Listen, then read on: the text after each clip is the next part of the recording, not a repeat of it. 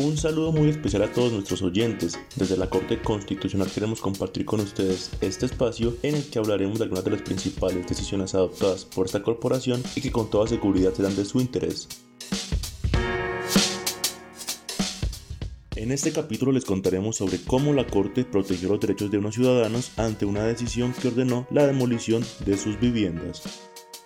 Esto sucedió porque tres ciudadanos presentaron tutela contra la decisión del corregidor de la Buitrera, corregimiento de Santiago de Cali, quien en el trámite de un proceso policivo ordenó demoler dos casas de Bareque en las que habitaban los accionantes sin tener en cuenta su situación de vulnerabilidad económica.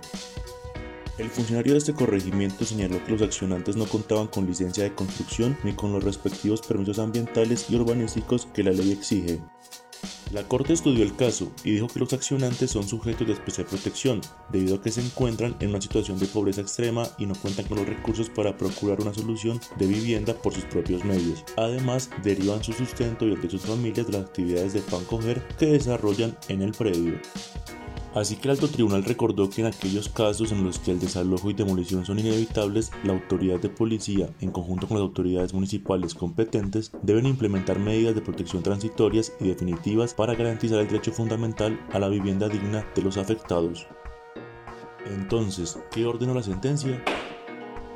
El fallo dejó sin efectos la orden de demolición de las viviendas y les dio dos meses a las autoridades para determinar si el terreno en el que están construidas es apto para asentamientos humanos. En caso que la demolición sea inevitable, a los ciudadanos se les deberá brindar una alternativa de vivienda transitoria. Para quienes quieran ampliar información sobre esta decisión, la sentencia es la T146 de 2022 y la ponente es la magistrada Paula Andrea Meneses Mosquera. La pueden encontrar en la página web www.corteconstitucional.gov.co.